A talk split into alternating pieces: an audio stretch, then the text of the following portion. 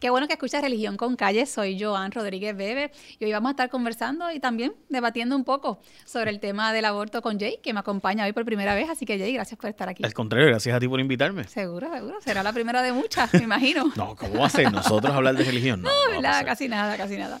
Pues mira, Jay, hace poco publicaste un artículo que ha causado cierta controversia entre tu audiencia por Yo controversia, no algunas de las cosas que propones, pero sobre la propuesta que haces en el artículo, vamos a ir más adelante.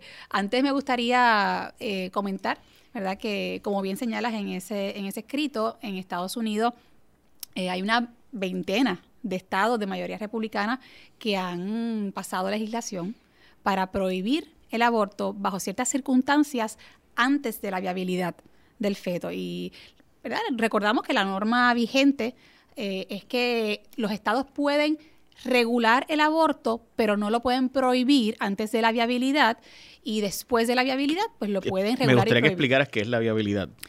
Y yo te lo cedo a ti, a ver si tú lo entiendes mejor que yo. No, yo creo que, yo creo que parte del problema es que no se entiende el concepto de viabilidad porque los avances tecnológicos han llegado a un punto en que probablemente ya viabilidad sea cualquier momento. Eso es cierto. O sea, que, voy a explicar esto, ¿verdad?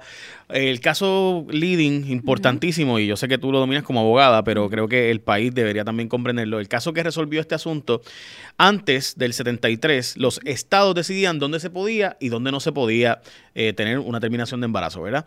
Entonces, por ejemplo, estados como Texas lo prohibían, mientras que estados como Illinois lo permitían. Puerto Rico tenía una legislación extraña y en Puerto Rico se sabía que se hacían, pero no necesariamente era sobre la mesa, era un asunto más bien escondido en ciertos hospitales y demás, que no vamos a entrar en detalles de eso porque estaríamos toda la hora. Pero en el 73 el Tribunal Supremo de Estados Unidos resuelve, basándose en un caso bastante contemporáneo, que como había un derecho a la intimidad, la mujer tenía el derecho sobre su cuerpo. Y dice, y dice el tribunal, en caso de Roe versus Wade famoso, que es tan joven, ¿verdad? Norma McGovern, eh, eh, que ella podía haberse hecho un aborto dependiendo de en qué trimestre. O sea, los primeros tres meses del embarazo era, o la regulación del Estado era mínima. Cuánto podía el Estado prohibir o regular o ponerle condiciones para alguien abortar era mínimo. Después de eso aumentaba cuánto un Estado podía regular. Eh, el punto es que después de eso ha habido muchos casos que han seguido Planned Parenthood, Casey y demás, que son casos que resuelven, bueno, una vez es viable, pues ahí el Estado pudiera tener un interés de proteger al, feto. Al no nacido. Al no nacido, correcto. ¿Qué ocurre? Que eso, ¿hasta dónde va a llegar ese punto? Pues nadie sabe la respuesta de eso porque especialmente ahora cambió en el Tribunal Supremo su composición y antes había un juez que era liberal en términos sociales como el juez Kennedy.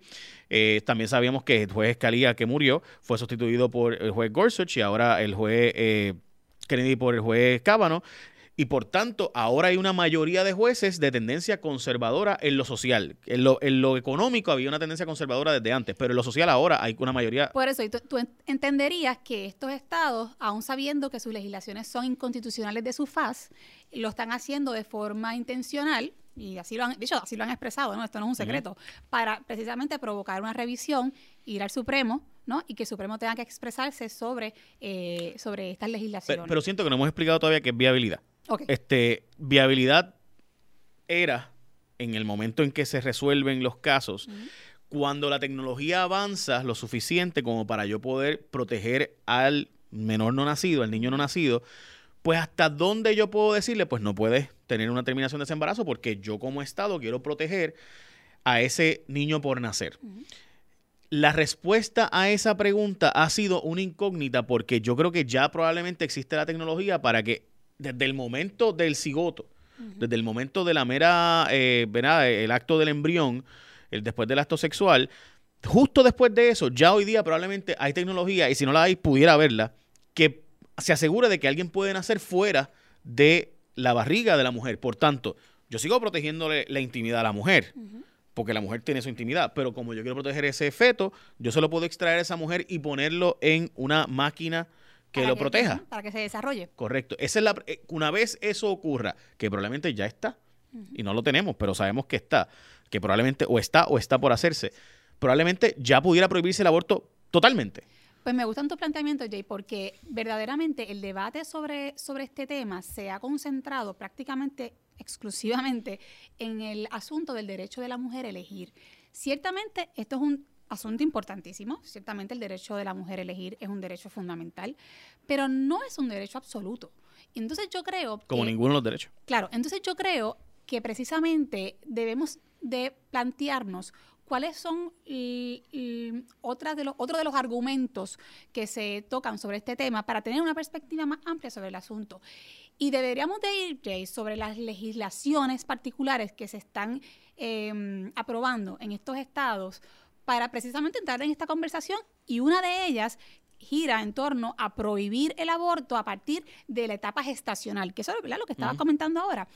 Eh, y hay, por ejemplo, hay estados que dicen después de la sexta semana, cuando se escuchan los latidos del corazón, pues se va a prohibir. O nosotros aquí en este estado. El, problema para mí, es, perdóname que te, interrumpa, esa legislación que parece que es la más restrictiva que he visto hasta ahora, no sé si tú has visto alguna otra que recientemente se está pasando. Eh, cuando alguien se entera de que está embarazada? Este, y, y te pregunto eso porque ¿verdad? Yo obviamente no he estado embarazado, eh, a pesar de que tengo una barriga de por vida, pero tú, pero tú sí, pero tú sí. Eh, pregunta, ¿tú te enteraste de que estás embarazada de inmediato? Eh, ¿Fue un embarazo, tu embarazo fue planificado? Yo me enteré bastante rápido, pero, y de hecho ya la semana séptima escuchaba los latidos del corazón Exacto. pero en algunos casos se habla de que ya hay latidos del corazón desde las tres semanas. así que tenemos... Yo me enteré, de hecho, yo creo que como la quinta, más o menos. So, la cosa es que, que en la práctica estos estados están prohibiendo el aborto en la práctica. Por eso, entonces, eh, hay otros estados que de hecho también están legislando para prohibirlo a partir de la semana 15, etcétera. Y yo creo que realmente lo que provoca esta, esta, estas legislaciones es resucitar el debate de qué es lo que se aborta. O sea, qué es lo que se, se está abortando.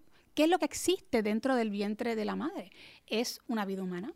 ¿Es una persona? no es persona. Y yo creo que esta pregunta, y dentro de este debate, es imprescindible para uno realmente tener una postura frente a este tema.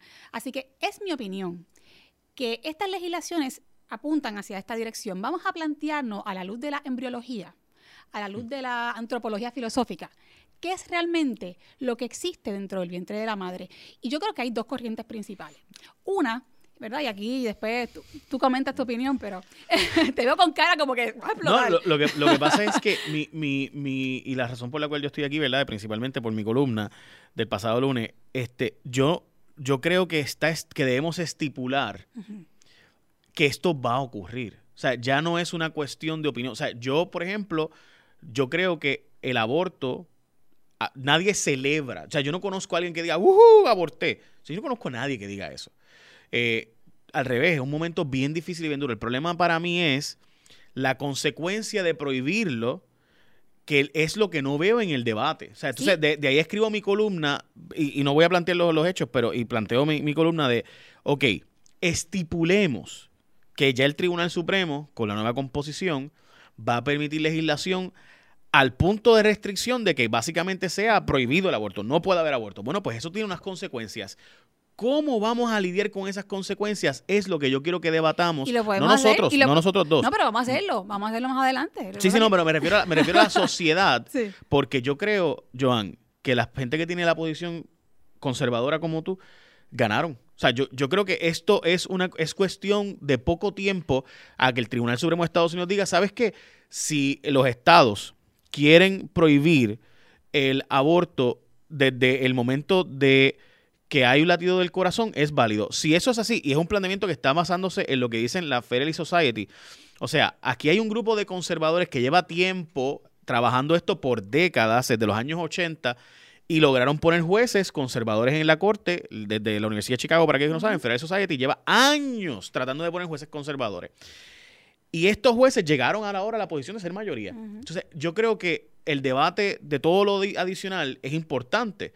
Y y lo que va a pasar es que estados como Illinois volverán a permitir el aborto y Nueva York y California y otros estados como Kentucky, Arkansas, Ohio. pero se va a volver entonces al debate de el derecho de la mujer a elegir versus el derecho ¿verdad? de otros a abogar por la vida del niño. Entonces volvemos otra vez a esa dinámica. Porque eso se ganó. Fantástico. Joan, eso se acabó. Fantástico, ya el Tribunal Supremo va a resolver a favor de los conservadores. Fantástico, pero hace falta para el debate saludable, social, que se hablen de otros temas, de otros asuntos, de la razón de ser, porque si no, nos quedamos en un, as- un asunto, eh, ¿verdad?, unidimensional. Entonces, yo lo que estoy planteando, y por eso es que estaba hablando, y ya llegaremos a tu propuesta, pero vamos, vamos a, entrar en una conversación sobre por qué se llega a este punto, por qué llegamos aquí.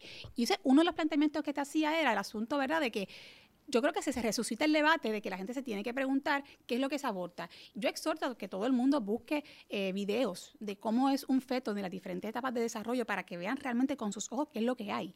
Pero más allá de, de eso, hay dos, y te decía, hay dos grandes corrientes. Una que plantea que, que hace un análisis cualitativo y dice, bueno, es que es persona humana la que llega a tener estas cualidades, que de ordinario las más importantes y las que se destacan tienen que ver con la racionalidad y con la autoconciencia. Pero hay otra línea de pensamiento que dice, eh, bueno, es que es persona quien precisamente por serlo podrá llegar a tener esas cualidades. Y son dos cosas distintas. Entonces, y hace lógica, porque nadie tiene una varita mágica para decir uno, dos y tres, ¡boom! Que sea un ser humano. O sea, ciertamente estas primeras etapas. Cuidado, porque Bueno, ya- ya- tal vez ya está la lleguemos. Tal vez lleguemos, tal Por vez eso, lleguemos. Pero, por, por eso estoy diciendo que todo sí, este... pero a donde voy es que es persona, en mi opinión. O sea, si tú no puedes llegar a ser persona si no has sido desde un primer momento. Y ese, es- y ese debate, ese debate es importante O- que se dé. te, te pregunto, ¿verdad? Y de nuevo, estamos en religión con calle, así que estamos tratando de simplificar, ¿verdad? Y tratamos de hablar, de hablar con, con la simpleza, ¿no? Del ¿Pero asunto. qué tú crees? Pero, pero voy, ¿Qué? a eso voy. O sea, si mañana clonan a Joan Rodríguez Bebe y hay otra mujer Ay, Benito, me, da- me va a dar idéntica- pena con la sociedad. verdad. idéntica a Joan Rodríguez Bebe, ese ser, esa, esa cosa ahora clonada, ¿no es un ser humano? O sea, entonces, mi- Sí, sí, mi- sí. ¿me entiendes? O sea, que yo creo que, de nuevo, el debate de qué es un ser humano y qué no lo es. O sea, si yo veo a Dolly, cuando clonaron aquella famosa oveja, eh, y la clonaron, e hicieron una Dolly idéntica a la otra oveja. Hicieron Dolly parte 2. Pregunto, bueno, Dolly realmente era la oveja, la clonada. Eh, pregunto, ¿ya no es oveja? Porque no se hizo a través de un parto natural. Yo creo que sigue siendo oveja. Eh, o sea, así que... y- Ese es otro debate, y lo, y, ¿verdad? Por- por-. No, mi punto es, ¿no? Y, y lo traigo porque, ¿qué es un ser humano y qué no es un ser humano?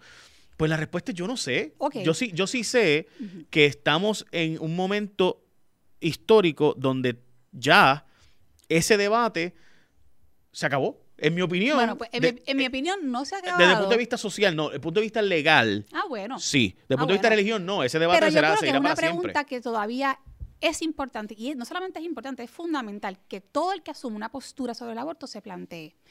Esa es mi perspectiva. Por otro lado, Jay, este, y de hecho, y para paréntesis, las grandes contradicciones, por ejemplo, hablando de qué es vida y qué- y qué es persona, un bebé que nace prematuro a las siete semanas, di- dime, que, dime si eso no es un ser humano, es un ser humano, ¿verdad? Nació y es un ser humano y todo el mundo, es más, la gente se desvive porque ese niño pueda estar bien y se siga desarrollando y pueda sobrevivir y tenga una vida plena. Sin embargo, ese mismo bebé, Jay, dentro del vientre de la madre, a los siete meses, no es considerado persona y se puede abortar. Así que, por eso insisto, es importante este debate. Desde el punto de vista legal, eh, no es persona. Legal, desde el punto de, claros. desde el punto de vista moral, sin duda, eh, yo creo y social, todos pensamos que hay una persona, una persona en potencia que se está desarrollando, obviamente, y que todos vamos a un proceso de desarrollo, como todos los seres humanos que nacemos, ¿verdad? Nos criamos y demás. Hay gente que dice que el, y, y esto no es mi planteamiento, estoy, y de- desde el principio de- de- del, del Sí, podcast estamos tratando de explicar lo que es Lo- las dos la- las dos perspectivas, perspectivas, claro. no lo que necesariamente es mi oposición. Eh, tratando de explicar el asunto, hay gente que va a plantearte que no se es persona hasta que tengas una conciencia social. Y Imagínate, pues, pero ningún recién nacido tiene conciencia, ni, ni, Por auto- eso. ni autoconciencia, ni es autónomo. por eso, porque Ningún recién nacido. lo sé, lo sé, o sea, conciencia social, pues ¿qué es eso de conciencia? O sea, yo, yo sé, nadie lo está planteando como que podamos matar niños de dos años o menos como Herodes. Nadie está diciendo eso. Lo que digo, me alegra, me alegra. mi, mi, mi planteamiento es, y donde yo creo, ¿verdad?, que es un poco difícil, es definir qué es un ser humano, cuándo llega un ser humano a ser un ser humano a nivel legal, es más complicado y tiene unas consecuencias. Y por eso es que los jueces del Tribunal Supremo dijeron, ¿sabes qué? Ante todos los problemas sociales que nos va a crear definir que el feto es un ser humano desde el embrión, desde el cigoto, pues mejor, a pesar de todos los problemas sociales que eso pueda traer, mejor es dejar que el aborto sea legal a que sea prohibido. ¿Por Y qué? ese es el argumento, por- porque ese es el argumento de los jueces. O sea, el argumento de los jueces básicamente es, mira, si yo prohíbo el aborto, voy a terminar creando un montón de clínicas ilegales que entonces van a prosperar y va a haber mucho dinero de ahí, igual que la prohibición de las drogas, igual que la prohibición del alcohol Ahí en es su que tú momento. planteas que el aborto no es un bien intrínseco, sea, no- en el aborto no hay un bien intrínseco, sino que es un mal menor. Eso es lo que tú planteas en tu eh, columna. no, mi, mi planteamiento es que quienes defienden el derecho al aborto actual no lo ven como una celebración y una fiesta. Siempre hay gente que lo ve como celebración y fiesta porque siempre hay gente, ¿verdad? Que está, siempre hay fanáticos de todo. Pero la inmensa de la gente lo ve como un mal necesario. Sí. O sea- en, ese caso, Jay, como y te, te voy a, ¿verdad? presentar mi punto de vista. Como yo eh, pienso que lo que hay en, el vientre de la madre o de la mujer es una persona. O sea, yo pienso que es una vida humana desde el momento de la concepción y pienso que hay una persona, o sea que parto de esta premisa. Eh, yo no puedo concebir que matar una vida humana inocente sea en un, no la puedo calificar, no puedo decir es un mal menor, o sea, para mí simplemente es un mal. Entonces, no puedo tampoco pensar en que es razonable legalizar un crimen para que por lo menos el crimen se cometa de forma segura. Que eso sería, ¿verdad? Lo que básicamente como yo entiendo que tú lo estás explicando. Y, lo- y voy a dar una analogía para, para explicarme mejor. O sea, por ejemplo, yo no, yo no podría pensar que es razonable que como sabemos que los tiradores de drogas se van a matar entre ellos en algún momento, eh, pues para hacer ese crimen de forma segura, pues yo voy a legalizar que se maten en un espacio específico de, ¿verdad? De- de- designo un, un lote de estacionamiento y digo, mira, en este lugar ustedes pueden ir allí y allí se pueden matar, este, porque entonces de esa manera, pienso yo, ¿verdad? Utilitaristamente, hablando de forma utilitaria, digo, ok, pues al menos lo legalizo para que se maten de forma segura y así protegemos al resto de la sociedad. Eso para mí es una analogía de lo que pasa en el caso del aborto. Se está legalizando un crimen para que se haga de forma segura, este, enfocado ¿verdad? obviamente en el bienestar de la, de la mujer, para los que piensan que, que- que es bueno para ella. Así que por eso es que yo difiero de ti en cuanto a ese planteamiento. Bueno, es que de nuevo, yo no estoy planteando necesariamente mi opinión. Yo tengo una opinión del tema y la puedo Sí. poner a, a explicar ahora. Yo sí creo que la mayor parte de la gente que cree que no se debe prohibir el aborto lo, lo plantea desde la perspectiva de que es dentro de todas las circunstancias mejor o menos malo que sea legal a que se prohíba por todas las consecuencias sociales que eso tiene. Eh, y esa es la posición de muchísima gente, porque de nuevo, yo creo que debe quedar claro, en, eh, ¿verdad? por lo menos yo lo veo así, ahora sí es mi opinión. Yo no creo que nadie celebra el acto. Eh, y si existe alguna persona, pues será, ¿verdad? Una, una ¿verdad? Un socio- sociópata social o un psicópata. Yo, yo lo veo más bien como que hay un montón de, por ejemplo, la niña que es violada debe ser obligada a cargar el feto y a finalmente tener un parto. Debe ser obligada a eso. Eh, la niña que es violada por su padre, como ocurrió en casos que conocemos aquí en Puerto Rico, que, que salió embarazada, que a la misma vez su hermano va a ser su hijo. Eh, pues debemos obligarla a que, a que tenga un, ese niño, obligarla de nuevo. O debe ser una decisión que sea de ella esa decisión y que no la sociedad le imponga a ella lo que debe hacer. Yo no, la respuesta es a esa pregunta. Yo creo que es un debate que se acabó, porque en mi opinión, tener ese debate es volver a, re- a revivir todo lo que hemos debatido. Mi planteamiento un es... debate que se acabó, pero me tienes que dejar contestarte porque... Ah, claro, no, no, no, no. Mi, mi punto es que ese debate, el Tribunal Supremo de Estados Unidos va a resolver Sí, sí, pronto diciendo que sí se puede prohibir. Así que yo creo que en vez de seguir debatiendo lo que llevamos 60 años debatiendo, debemos ahora ver, cómo vamos a resolver Pues vamos a eso. las pues consecuencias vamos- sociales que eso va a tener. Vamos a eso, pero déjame, ¿verdad?, compartir mi opinión sobre tu planteamiento este último. Eh, ciertamente esas circunstancias extraordinarias, porque son extraordinarias, no son la norma. No son extraordinarias. Sí, son extraordinarias. No, no Eh, lo son. Aquí esto pasa bastante, bueno, desgraciadamente. son más- Familiares son- que violan niñas y quedan son- embarazadas son bastante. más extraordinarias en comparación con el número de mujeres que simplemente abortan porque Sí, pero está- sencillamente quiere ir a abortar just because. Sí, Este, pero, claro, pero Esa- extraordinario esa- significa No es que, que- no pase con regularidad, Ah, es, que, es que en comparación de, de por qué las mujeres van a abortar, pues, ¿verdad? Hay una diferencia. Eh, y típicamente la mujer va a abortar no porque está bajo estas condiciones. Pero como quiera, es mi postura, primero que es terrible y es terrible para la mujer. O sea, yo no quiero de ninguna manera que se interprete aquí- aquí que yo no tengo ninguna empatía con la persona que pasa por una situación tan trágica como esta. Eh, pero aún así pienso, primero, que desde mi punto filosófico, moral, etcétera, que un mal no resuelve otro mal y que no se puede eh, justificar matar a un ser humano para resolver un problema.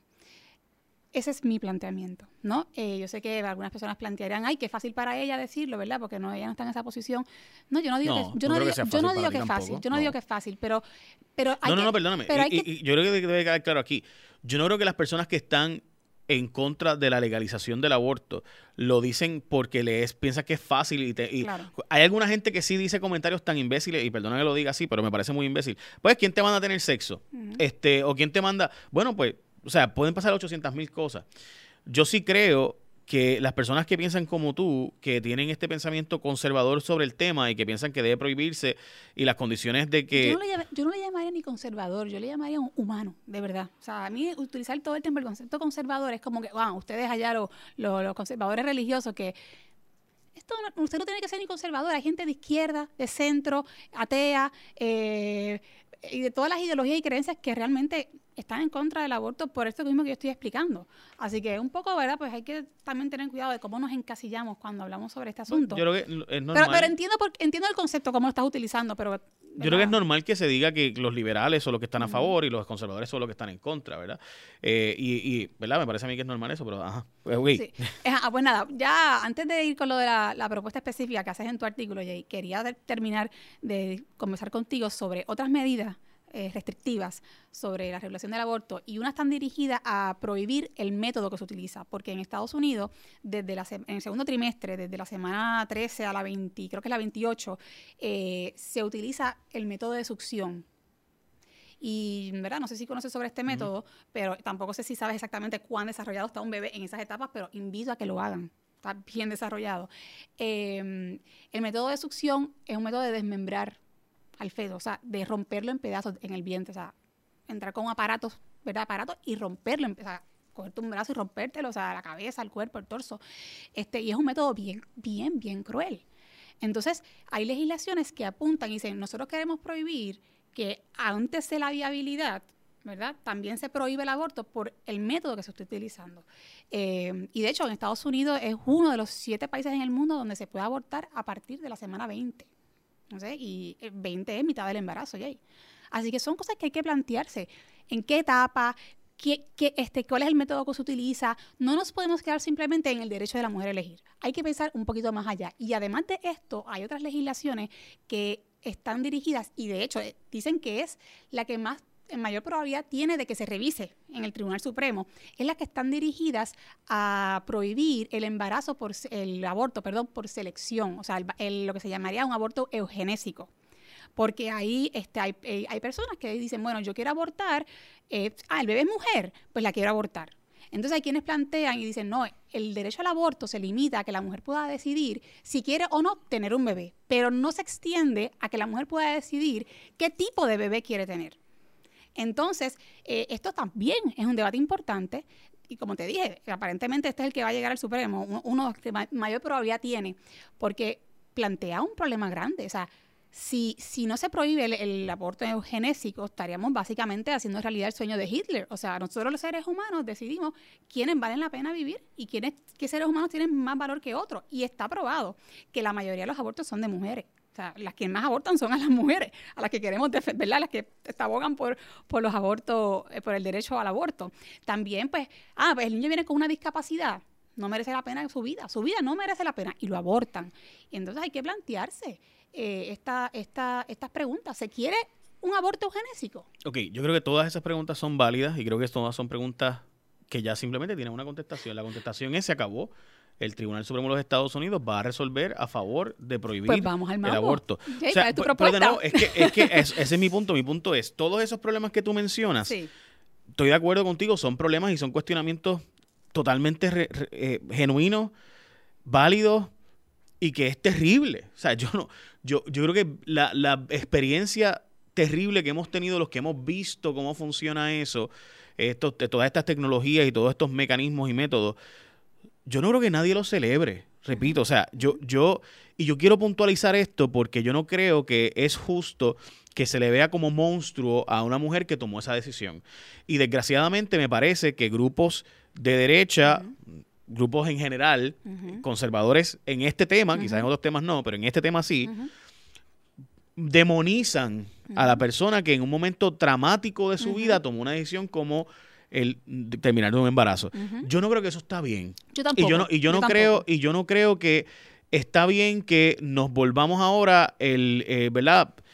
Como si ninguno de nosotros hubiéramos cometido errores en la vida no y se demás. trata pero, de señalar, pero Jay, se trata es de... que lo que tú no, pero yo conozco mucha gente que sí. O sea, que, Sí. que convierte, o sea, yo he visto las manifestaciones donde están frente a una clínica o en el Capitolio y ponen las fotos del feto y ponen, mira lo terrible que se le hizo a ese niño o a ese, a ese feto o a ese menor, bla, bla. Eh, y yo, ve, yo he visto cómo, de, cómo convierten a una mujer que cometió el error como norma. la, la chica de Roe vs. Wade se arrepintió y terminó su vida siendo una activista en contra del el aborto. que esté libre de Y- pecado, que tire la primera y mi planteamiento es, no demonicemos a la gente porque tú no sabes las circunstancias particulares, no tú en general, uno no sabe las particularidades de ese momento, de esa persona y demás. Dicho eso, yo escribo en una columna Cuéntame, diciendo, ¿cuál es tu propuesta? diciendo, mira, aquí hay, un, aquí hay una posición que ya tomó, o sea, esto es como... eh, ¿cómo puedo? No, no, no se me ocurre un caso específico que pueda decirte, porque lo he pensado y le he dado vuelta, pero no veo ninguno que es perfecto. Pero es como si estuviéramos debatiendo el tema de las leyes de cabotaje y lo voy a dar como un ejemplo sencillo. Mucha gente está a favor, mucha gente está en contra, pero ¿sabes qué? Están no, ahí. No lo vamos. va- esa es la realidad. Están ahí y van a estar ahí. Así que el Tribunal Supremo de los Estados Unidos es cuestión de tiempo que permita restricciones mucho más fuertes sobre el asunto. Y es muy probable que incluso llegue al, al momento de la casi prohibición, sin revocar Roe versus Wade, porque esa es otra. No tienen que revocar Roe versus Wade. Pueden usar la lógica de la mayoría del tribunal, del caso Roe versus Wade, donde decidiendo que en el primer trimestre yo puedo regular poco hasta que la tecnología lo permita. Bueno, pues ya la tecnología permite básicamente regulación casi completa. Al punto de que me parece a mí que estados conservadores, sabiendo cuál es el pensamiento de estos jueces, han dicho que después del momento de que se puede escuchar el latido del corazón, es decir, tan corto como tres semanas, como tan largo como seis semanas, donde muchas mujeres se enteran de que están embarazadas a la quinta y sexta semana. O sea que vas a tener que tomar la decisión de inmediato si vas a querer tomarla. Por tanto, muy, eh, en la práctica esto lo que va a hacer es prohibirlo. Así que independientemente de cuáles son mis argumentos a favor o en contra, ante esa realidad, ¿qué va a significar para nosotros en la sociedad el escenario de que el aborto se prohíba en la práctica? Bueno, pues primero, obviamente, las clínicas eh, que van a surgir, ¿verdad? Ilegales. Segundo, la- los nacimientos de niños no deseados, que no es mi opinión. La Universidad de Chicago hizo un estudio que dice que eventualmente eso aumenta la criminalidad y las consecuencias de la criminalidad y demás, porque obviamente lo más que necesita un niño, por eso es que todos los que estamos a favor de la adopción como estamos, creemos que la adopción es importantísimo promoverla como a lo- los responsables, porque lo más que necesita un niño para una formación holística en su vida es alguien que le ame, alguien que, le, que se preocupe por él o por ella. Si no, se convierte en sociópatas y terminan en las gangas matando gente, ¿verdad? Como los Mara, etcétera. Y esto, hay estudios del tema y también, además de eso, mi planteamiento es vamos a tener que buscar lugares para centros de cuido donde pongamos con una calidad de verdad, o sea, un centro de cuido de niños e infantes y demás, puedan ir y puedan estar seguros de que se le va a dar una adopción digna, una vida digna en lo que adoptamos. En Puerto Rico, tristemente, hay hogares sustitutos de mucha calidad. Pero tristemente, en Puerto Rico sabemos que hay un problema de que muchos hogares sustitutos terminan siendo lugares de abuso, de maltrato.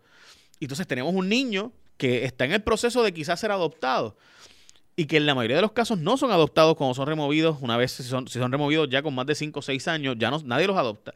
Y terminan viviendo experiencias dramáticas en toda una vida de maltrato. Entonces mi planteamiento es, ¿con qué vamos a costear? ¿Con qué vamos a pagar estos lugares?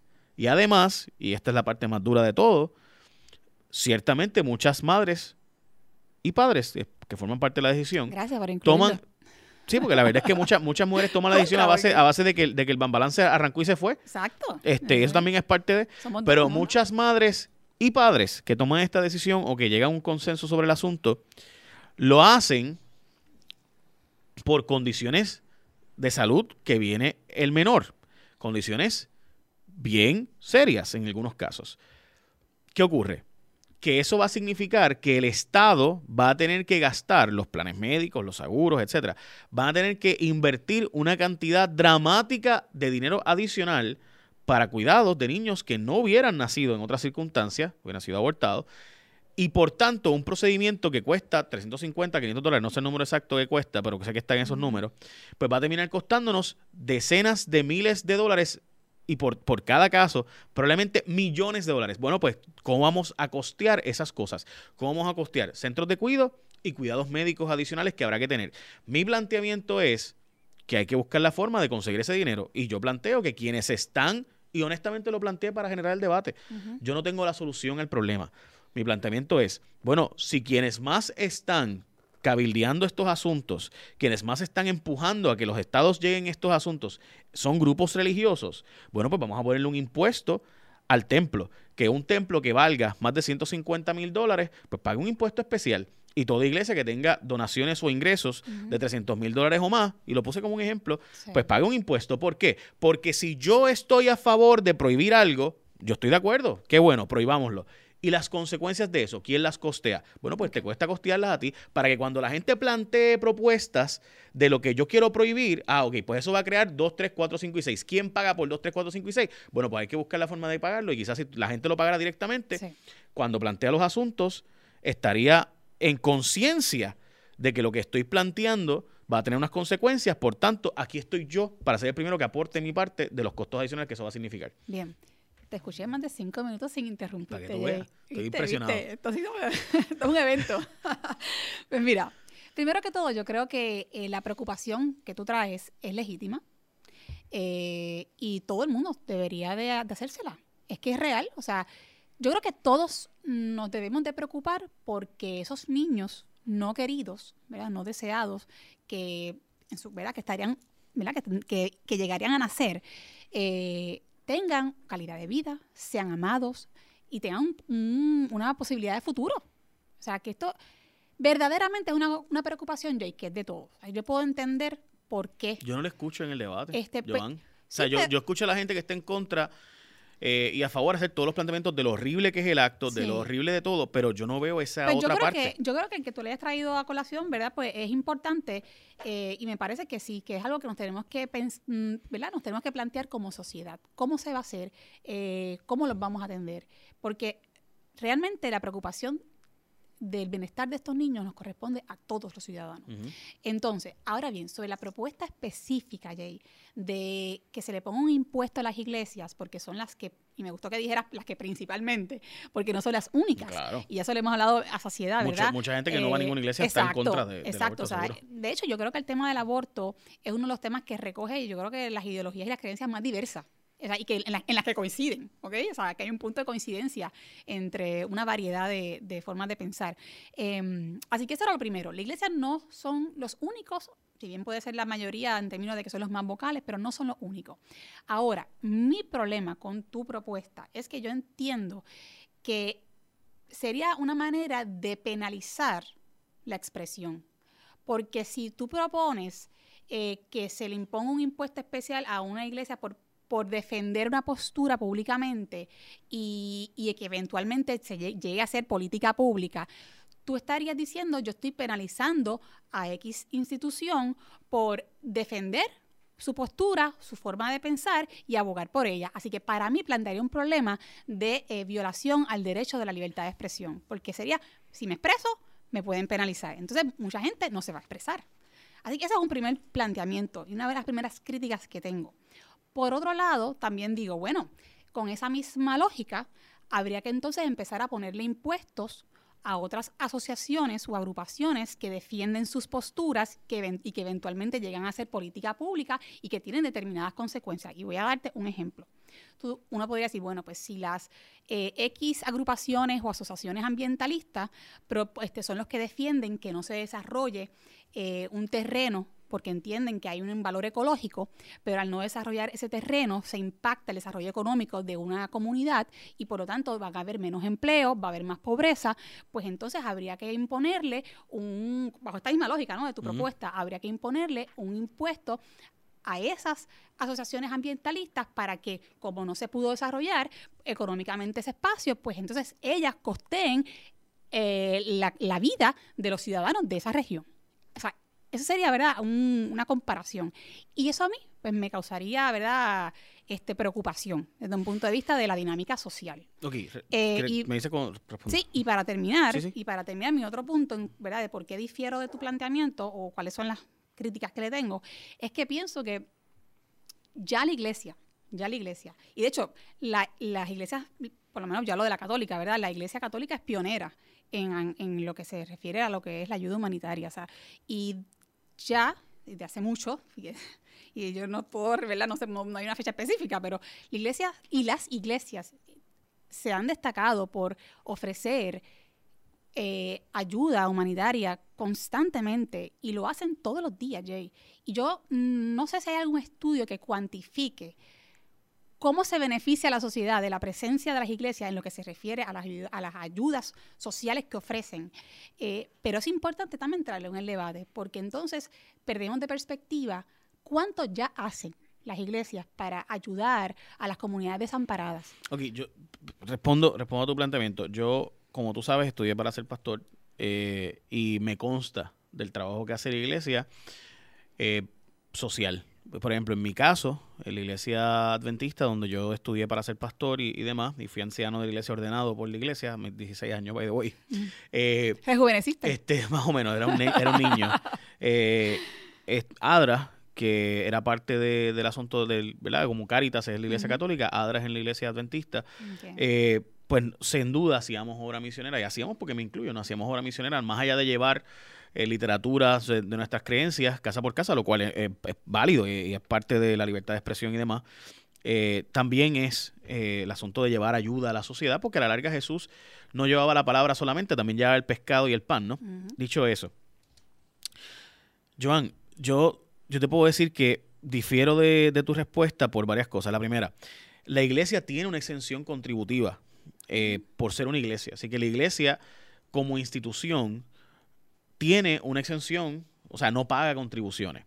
Mucha gente que... y, otra, y pero otras asociaciones. Ah, no, eso voy, asociaciones no sin fines de lucro. de no, no, no, no, solo no, no, no, de hecho, toda corporación sin fines de lucro que en efecto no tuvo un ingreso eh, sobrante, pues no paga contribuciones e impuestos. En el caso de la iglesia, además, tiene un- unos subsidios de, de energía eléctrica que son mínimos. O sea, aquellos que, ¿verdad? Lo- realmente es mínimo. Así que ese ejemplo no lo voy a, no lo voy a usar. Pero la iglesia no rinde informes. Y yo estoy en contra de que no se rindan informes de cuál fue mi obra social. No solo la iglesia, también las asociaciones ambientalistas. Eh, y de hecho, en el caso de las asociaciones ambientalistas, por ejemplo, y uso ese ejemplo porque fue un ejemplo que, que me pareció que yo también lo pensé, pues la asociación ambientalista hace un argumento de, bueno, ciertamente vas a generar ingresos hoy, pero el costo eventual ambiental que va a generar eso va a ser mayor y por tanto la externalidad que eso crea Sí, pero y, y, y también se puede plantear, y si dejan de nacer niños, ¿verdad? Pues también eso va a tener un costo en la sociedad, como pasa en diferentes países Pero es que- europeos. que- O es sea, que- es un sí. costo también de que no nazcan. O sea, De- que en la eventualidad. De acuerdo, pero la pregunta es cómo, está bien, ¿y cómo hacemos que ese niño que creció tenga una vida plena? No, claro. Pues entonces, punto es, pues, pues está bien, pero es que uno- Ah, te tuve que No, interrumpir, no, perdóname. No, no, no, no, hombre, es que no, es que no, es que yo quiero que nazcan los niños. O sea, yo, yo quiero que nazcan. Eso no es. Mi planteamiento no es. Oye, pero oye, en cuanto a la- lo re- rendir los informes, mira, yo creo que todo el mundo debe de rendirlos. Y ya todo está. el mundo, yo creo que si tú quieres una exención contributiva, deberías rendir informes de, en, de- de en qué tú usaste tus dineros y cómo. Sí. La respuesta a eso siempre ha sido que la iglesia se ha opuesto a rendir informes, ni mucho menos a que sus finanzas sean públicas. O sea, en Puerto Rico, las instituciones sin fines de lucro se han opuesto históricamente, no solo las Y iglesias. en todas las iglesias se han opuesto, o sea, todas. O, Como- o como que- si- o tú conoces de algunas específicas. Como siempre, cuando esta propuesta no ha llegado ni a primera base, así que no he ni que ir a dar su opinión. Ah, bueno. pues, ok. Eh, como tú sabes, el cabildeo en Puerto Rico y en los lugares cristianos es intenso en contra de que se divulguen. Por ejemplo, ahora mismo la Iglesia Católica, en el pleito contra las maestras, se negó a entregar los informes y los datos de sus ingresos, de sus gastos y de sus ingresos, de, de cuántas propiedades tienen. Y en el proceso de quiebra tenían que descubrirlo y han- le han desestimado el proceso de quiebra porque, entre otras razones, la Iglesia no quería divulgar, las diócesis distintas, ¿no? No querían divulgar la información de sus activos. Y, y, y honestamente, yo tampoco estoy pretendiendo que aquí tengan ahora que divulgar todos sus activos porque la gente lo ve como una persecución en contra de la iglesia. Mi planteamiento es, lo que tú estás proponiendo tiene unos costos. Esos costos, ¿quién los va a pagar? Y aquí no estamos hablando de que no vas a conseguir un empleo en Baciatalega, en Loíza, porque los ambientalistas se opusieron a Costa Serena. No, no es eso. Estamos hablando aquí de que niños van a nacer y cómo vamos a asegurarnos de que ese niño tenga calidad de vida y el proceso de adopción no sea un proceso de los cuidados tradicionales que tenemos en Puerto Rico, donde sabemos que desgraciadamente hay lugares muy lindos, pero la mayoría de ellos se queja de que esos hogares sustitutos son lugares de maltrato. Bueno, ya yo, ¿verdad? Ya yo te expresé cómo es que yo lo, cómo es que yo lo veo, pero yo creo que también antes de sugerir los impuestos, también deberíamos de sugerir, sugerir otras cosas. Por ejemplo, deberíamos sugerir que se revise el asunto de la licencia de maternidad. Mira, hay países donde la licencia por maternidad es de seis meses, es de ocho meses, es, de un año.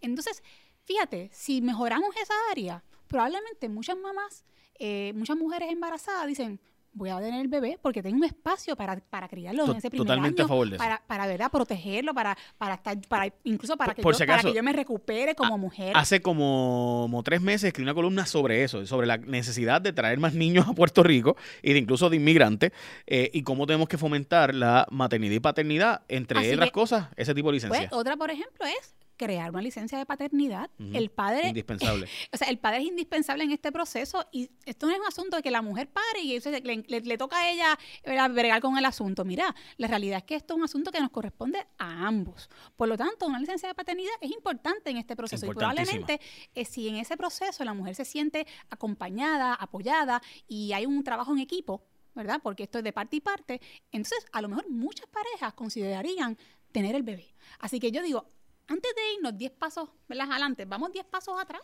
es que el problema, el problema de tu planteamiento, Joan, Joan, es que está, tú estás hablando de un issue de resolverlo con educación de la gente y con alternativas. Pero Voy es educación, es que se puede hacer mañana. Sí, pero mañana esas mujeres que piensan de una forma, no a que me sumen a pensar porque mañana cambia la ley. no hay una varita mágica para nada.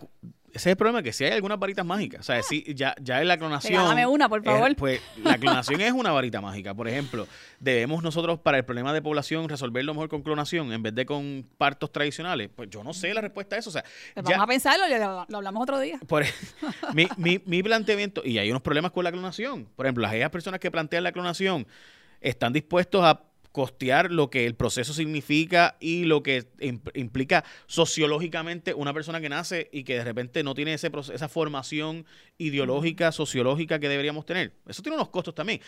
Pero yo creo que llegó el momento de cuando tú estás planteando algo, tienes que plantear, ok, esta es mi propuesta, esta es la solución a los problemas que genera esta propuesta. Y yo noto que en el debate público eso no ocurre.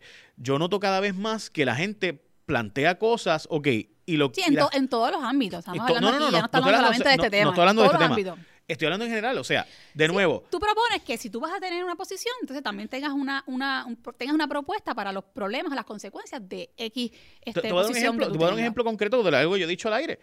En Puerto Rico hay mucha gente que plantea que el problema de, de todos los problemas se resuelve con la estadidad. Y yo creo que el país tarde o temprano va a escoger la estadidad. Y eso va a ocurrir. Pero, ¿y qué va a pasar con las empresas, los profesionales que trabajan por servicios profesionales, las oficinas que van a tener que pagar más impuestos que ahora? Ah, el 80% de la población no va a pagar más impuestos, pero las empresas, negocios, oficinas profesionales sí van a pagar más impuestos. Así que, ¿cómo resolvemos eso? Esa parte de los estadistas, yo no escucho esa propuesta. Igual que no escucho a los independentistas decir cómo vamos a resolver el asunto de que se acabaron los fondos federales. Ah, que vamos a tener una transición de 25 años. Bueno, pues hubo ya una islita que propuso lo mismo. pero me has mezclado aquí los temas. Este... No, te estoy trayendo, estoy trayendo cómo, Dramáticamente. cómo, es, cómo es que la gente propone un área, o sea, ¿qué vamos a hacer si los fondos federales Ah, nos va a adelantar y vamos a hacer una transición. Sí, y la otra isla que, o sea, y si lo administramos como hemos administrado el país en los pasados 50 años, vamos a administrar bien los, fondos que nos adelanten por 25 años para entonces irnos a independencia. O en el ELA, vamos a quedarnos como estamos. O sea, mi planteamiento siempre es, lo que tú estás trayendo como posición tiene unas externalidades, le dicen los economistas, trae unas consecuencias. ¿Cómo vamos a resolver esas consecuencias? Y yo esa parte en el debate público no la escucho y me molesta porque lo ideológico es importante, pero lo práctico. Lo, práctico. Cuando, ok, esta ideología provoca esta práctica. ¿Y esta práctica cómo la resolvemos? Sí, ¿Cuáles sí. cu- esos problemas sociales que van a surgir? Y yo noto que en la discusión del debate eso no está. Bueno, Jay, pues eso es una conexión importante que deberíamos, ¿verdad?, pues fomentar. Así que, sin duda alguna, pues que, que- que así se haga. Yo no veo ningún problema con, con- con esa forma de, de presentar propuestas y, y trabajar en sociedad. Bueno, va- vamos a plantear que- lo siguiente. Y la, la- discusión más fuerte que yo he tenido sobre ese tema en los pasados dos años ha sido el tema de promesa. La gente que se opone a promesa. La ley promesa, que es la ley, para aquellos que no saben, ¿verdad? La ley que, de, que Puerto Rico tiene actualmente, que plantea una junta de control fiscal y el acceso al proceso de quiebra. Bueno, pues yo puedo estar en contra de que nos pongan una junta, pero sin esa junta no había ley de quiebras. Así que, bueno, pues, ok, yo estoy planteando que no hay una junta. Chévere, qué bueno. No aprobamos promesa. Y no tengo entonces, pues hay que pagar toda la deuda y los síndicos que eso conlleva. Y, lo, y lo- la gente que va a decir, pues la- los- nuestros gobernadores del pasado firmaron con su puñito y su manita diciendo, primero cobran los bonistas y después cobra el pueblo. Eso lo dice la Constitución. Nuestros abuelos fueron a votar en el 1951 y en el 52 para decir, primero cobran los bonistas, eso está allí, primero cobran los bonistas, y si sobra, para el pueblo. Pues, ¿sabe? Pregunto, lo único que detiene eso es la ley promesa. Pues, ¿qué hacemos? ¿Quitamos la ley promesa? Ah, la ley promesa trae una junta, sí, las, trae cosas malas, trae cosas buenas. ¿Cuál de las dos es la que yo voy a escoger? Bueno, pues yo no tengo problema en que tú digas, no quiero la, la junta. Ok, ¿cómo resolvemos el problema de que primero cobran los bonistas y si sobra, los pensionados, los viejitos? Ese es el tipo de discusión pública que yo quisiera que hubiera. Que la gente sea honesta y transparente y diga, ¿sabes qué? Yo estoy en contra del aborto totalmente. Eso va a conllevar que yo voy a tener que aportar más de mi bolsillo para centros de cuidado de calidad y un proceso de adopción que sea genuino y en prosperidad para ese menor. ¿Cómo lo hago? Pues hay que, yo, este, aquí está el cheque, gente. Yo soy el primero en poner el cheque. O sea, ese es mi di- ya lo planteamiento. dijiste, ya yo, lo so- dijiste. yo soy el primero. Yo no tengo Y ningún hay pro- muchos testigos que nos están para y cuidar niños hay que crear un fideicomiso y para aquellas personas que no me han dicho, ¿verdad? Pero esa propuesta es bien sencilla. Bueno, gente, porque no, porque los chavos el gobierno los va a coger y los va a gastar. Por eso es que estoy diciendo que no puede pasar por el gobierno. Tiene que ser un fideicomiso aparte que se administra aparte y que cada centavo sea publicado en internet, que esas cuentas de banco estén publicadas 100% para asegurarnos de que cada centavo va a los niños. No puede pasar por las manos de los políticos porque tú sabes lo que va a pasar si pasa por las manos de los políticos. Muy bien, Jay. Pues nada, yo creo que podemos concluir con, con esa exhortación que me parece, me parece positiva, ¿verdad? Porque, porque hay que estar en contra de ella. No sabría. Así que nada, eh, gracias por estar conmigo. Al y ya contrario. volveremos a conversar sobre otros temas interesantísimos sobre religión con calle. Gracias.